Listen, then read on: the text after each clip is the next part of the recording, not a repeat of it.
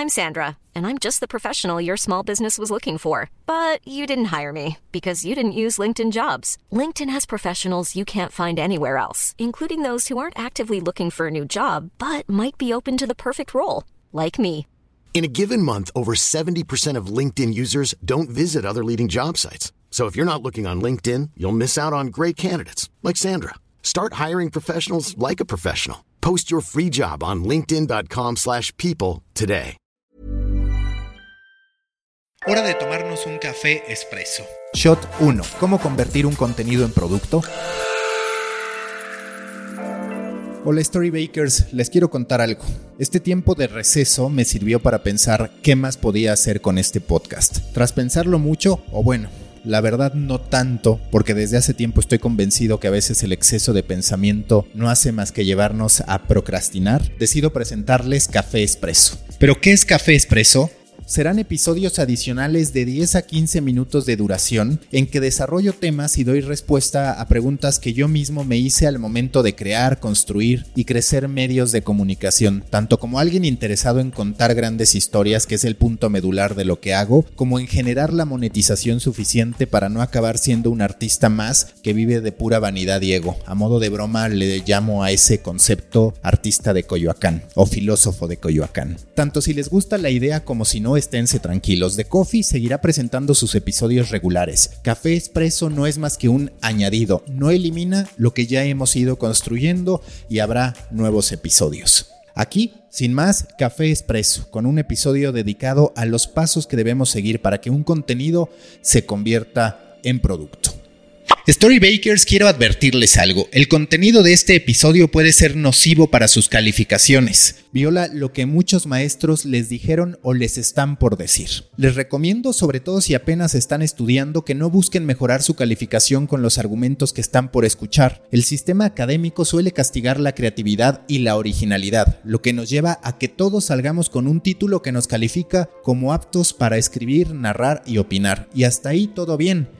El problema es que nos hace aptos para escribir, narrar y opinar exactamente igual que todos. Y es justo ese, estoy convencido, uno de los grandes problemas a los que nos vamos a enfrentar como storytellers. Es tanto el contenido que tenemos disponible que o somos capaces de hacer algo diferente o nos vamos a perder en el anonimato, aunque hayamos sacado por eso 10 en la escuela. ¿Qué es lo peor que nos podría pasar en una época en la que todo se trata del branding personal y de la capacidad que tengamos tanto como creadores de contenido como también si queremos generar negocio a partir de los medios de comunicación? Lo peor sería pasar desapercibidos. Dado que todos partimos del empate técnico, es decir, de por lo general informar y opinar sobre aquello de lo que todos están hablando, se hace fundamental convertir nuestros contenidos en un producto para diferenciarnos y así construir una propiedad que el usuario pueda recordar, que las marcas puedan identificar y que para nosotros mismos los creadores de contenido sea más fácil y tangible comprometernos a seguir con ese esfuerzo. Para entenderlo, me parece importante partir de una pregunta básica. ¿Qué es un producto? En su forma elemental es una opción elegible, viable y repetible que la oferta pone a disposición de la demanda para satisfacer una necesidad o atender un deseo a través de su uso o consumo. ¿Qué podemos resaltar de esa definición al momento de pensar en un contenido y en su conversión a producto? Para mí hay un elemento clave, el que nuestro producto sea repetible. Parece lógico, pero muchísimos creadores de contenido fracasan al ser consistentes con sus propias creaciones. Me ha pasado. Estoy seguro que si le preguntamos a 9 de cada 10 storytellers o periodistas a qué se dedican, contestarán que a hacer videos, a reportear o a opinar. Me pasa siempre que entrevisto a alguien para sumarse a mis proyectos, les pregunto qué hacen y contestan con ese tipo de genéricos. Y esos genéricos nos llevan a perdernos, valoraría más los específicos. Les voy a poner un ejemplo. Si estoy buscando un community manager, que es por cierto una posición en desuso dado que cada vez más estamos asignando recursos dedicados a cada una de las redes sociales en vez de pensar en un todopoderoso que pueda manejar todas, no quiero que me digan que se dedican a tuitear las notas que otros hacen, a subir memes o a interactuar con los usuarios. Me interesa que me digan si crearon una idea que tuviera un nombre determinado, que se repitiera con una periodicidad específica, que tuviera impacto tangible, es decir, que los números lo avalaran o que en términos cualitativos se justificara la inversión de tiempo.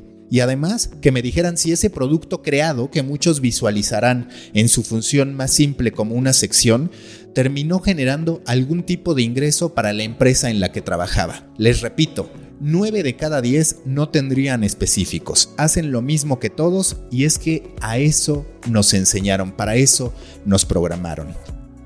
También estoy seguro que 9 de cada 10 en algún momento han generado un contenido que se hubiera podido convertir en un producto extraordinario, pero el cerebro está acostumbrado a ir por el camino más fácil, es perezoso. Le gusta no comprometerse ni siquiera con nuestras propias creaciones. Y es que un producto es un compromiso mayor al de un contenido que sale esporádicamente, no solo por la necesidad de repetirlo, primera característica de la que hablamos, sino también por la periodicidad que deberíamos darle. Y quiero que lo sepan, la periodicidad es quizás uno de los más grandes desafíos. Yo muchas veces he fracasado en este punto. Hace unos años, cuando Twitter apenas era una red social en crecimiento y no la plaza pública de linchamiento en que se ha convertido, tenía el 9, en el que todos los días a las 9 de la noche daba a conocer mis 9 opiniones en 9 tweets sobre lo más importante del fútbol y el deporte. Gané una buena cantidad de seguidores.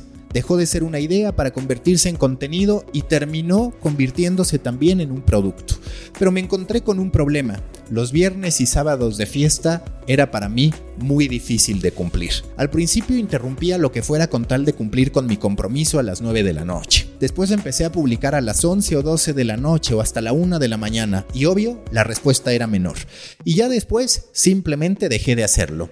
Como resultado ese producto dejó de existir, yo lo maté. Incluso lo reconozco, he fallado con The Coffee y con The Muffin, el newsletter que mando cada semana con los principales insights de la industria de medios. Todas esas desatenciones van matando los productos que creamos. El mayor compromiso debe ser con nosotros mismos y con nuestras creaciones, porque si no, estamos desperdiciando nuestro tiempo y nuestro talento. Como les digo, no es solo la repetición, tiene que ser una repetición ordenada, con una periodicidad específica. Piénsenlo en términos de ejercicio, no es lo mismo hacer 100 lagartijas cada mes que hacerlo de 3 a 5 veces por semana. Eso mismo, exactamente lo mismo pasa con los productos que o los fortalecemos a partir de la disciplina o se convierten en contenidos esporádicos que nunca crearán verdadera comunidad. Les tengo, eso sí, una buena noticia. Los formatos que hoy están en tendencia dan más espacio a la planeación. Pensémoslo, por ejemplo, con los podcasts. De mi podcast puedo grabar varios episodios por adelantado para quedar blindado ante la posibilidad, que además hemos de aceptar que en algún momento ocurrirá, de que me enferme, se me presente algún imprevisto, tenga que realizar viajes de trabajo por otros proyectos que realizo o simplemente caiga en una depresión que no me permita crear como acostumbro. Ese colchón que ganamos a partir de la planeación se convierte en oro puro para evitar quedar mal con tus usuarios y sobre todo contigo mismo y el trabajo que haces. Si tienes un canal de YouTube pasa lo mismo, salvo que se trate de un contenido noticioso directamente vinculado a lo que está pasando en ese momento o de estar colgado a una tendencia determinada, puedes grabar episodios por adelantado. Es más, no solo lo digo como una solución a posibles contratiempos que se te presenten, lo digo como una forma de trabajo, una forma ordenada para poder crear. Es preferible, y te pido que lo pienses, dedicar todo tu tiempo durante una semana o el periodo específico que tú determines a un proyecto, concretar todo lo relacionado a ese producto y dedicar los siguientes días, una vez que terminaste esa etapa, a cualquier otra idea que estés por desarrollar o que ya se encuentre en fase de implementación. Creo firmemente en el multitasking, pero en el multitasking ordenado, no en estar pasando de un proyecto a otro cada cinco minutos, porque no terminas poniéndole la concentración, ni el esfuerzo, ni la atención, ni el pensamiento necesario a ninguno de ellos. El tercer elemento clave para construir el producto es el empaque, o si lo queremos ver de otra forma, la identidad. O empaquetas tus historias de modo que construyan un estilo, o estarás apostando a que los usuarios con sus múltiples distracciones digitales y las múltiples preocupaciones de su vida se tomen el tiempo de leer y recordar que tú fuiste el autor de una nota, de recordar también días después que eres el mismo que escribió otra nota que le llamó la atención y así sucesivamente hasta que idealmente te vuelvas parte de su vida. Te voy a decir algo, eso no va a pasar y aunque pasara, tendrías todavía un gran problema por enfrentar. Los anunciantes no invierten en notas sueltas, invierten en productos con nombre que puedan entregar métricas específicas y que tengan una extensión y un estilo determinado. Es decir, compran otra vez productos de contenido específicos, no genéricos. La construcción de una identidad o el empaquetamiento es tan amplio que ya dedicaré en su momento un episodio entero a ello, pero sí te puedo ir adelantando que el empaquetamiento no se resume a ponerle un nombre a lo que haces. Ese es apenas el principio y muchas veces el primer gran error, porque tendemos a irnos por lo obvio, por lo que se acostumbra, en vez de hacer algo que rompa con lo habitual, que no sea la conexión obvia con el tema que se va a tocar, o sí, pero siempre y cuando tengas clara conciencia de por qué lo estás haciendo así y de la escalabilidad que tú quieres para el producto que estás creando. Un buen contenido sin un buen empaque tiene más posibilidades de fracasar que un contenido regular con el empaque y la comunicación indicadas. Así de fuerte es la construcción de un producto.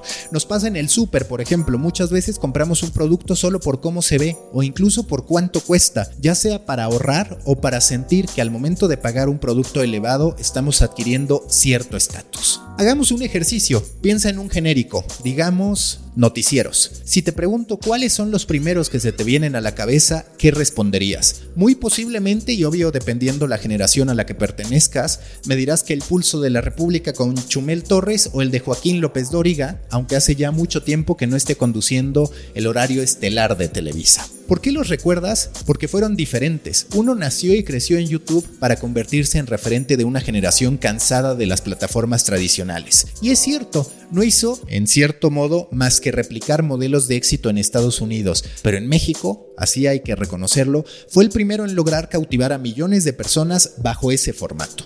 Al otro lo recuerdas por la cantidad de guiños que fue capaz de construir como conductor de un espacio. Desde la publicación en Twitter que parece cualquier cosa, de sus calcetines a rayas unas horas antes de su programa, hasta la silla que se quedaba girando mientras él salía del set al término de su programa. En ambos casos no es solo el nombre, que de hecho en el caso de Televisa era un genérico, el noticiero, sino el estilo que hace que Chumel siga siendo Chumel aunque cada vez haya más queriéndolo imitar y que todos recuerden más a López Dóriga que a Denise Merker, a la que asocian más a punto de partida, donde verdaderamente ella podía destacar lo que sabe hacer, en vez de estar en un noticiero en que nunca ha logrado el impacto de audiencia debido a partir de su falla en la construcción de ese producto determinado. Que recordemos a Chumel y a López Dóriga los hacen necesariamente los mejores contenidos, no, evidentemente no. Pero como productos sí se llenaron de detalles que los hicieron únicos y eso impacta tanto en la posibilidad de conquistar usuarios como en la de poder monetizar tanto el producto central, en este caso el pulso de la República o el noticiero, como los derivados, por ejemplo las mangas del chaleco. En deportes, por ejemplo, está el genérico, los reportajes de color imitando a David Feitelson y el específico, el color de Feitelson, que aunque hace ya mucho tiempo dejó de hacerlos,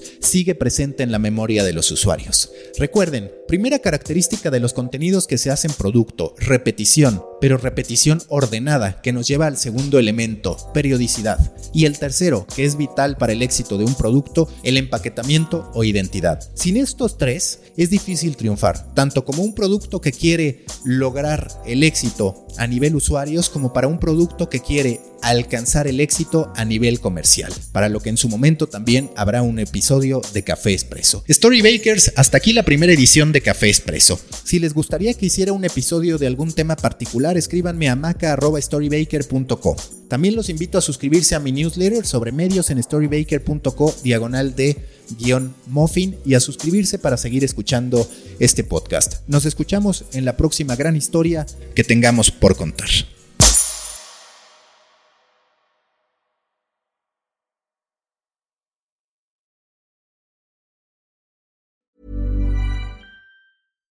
Hi, I'm Daniel, founder of Pretty Litter. Cats and cat owners deserve better than any old fashioned litter. That's why I teamed up with scientists and veterinarians to create Pretty Litter. Its innovative crystal formula has superior odor control and weighs up to 80% less than clay litter. Pretty Litter even monitors health by changing colors to help detect early signs of potential illness. It's the world's smartest kitty litter. Go to prettylitter.com and use code ACAST for 20% off your first order and a free cat toy. Terms and conditions apply. See site for details.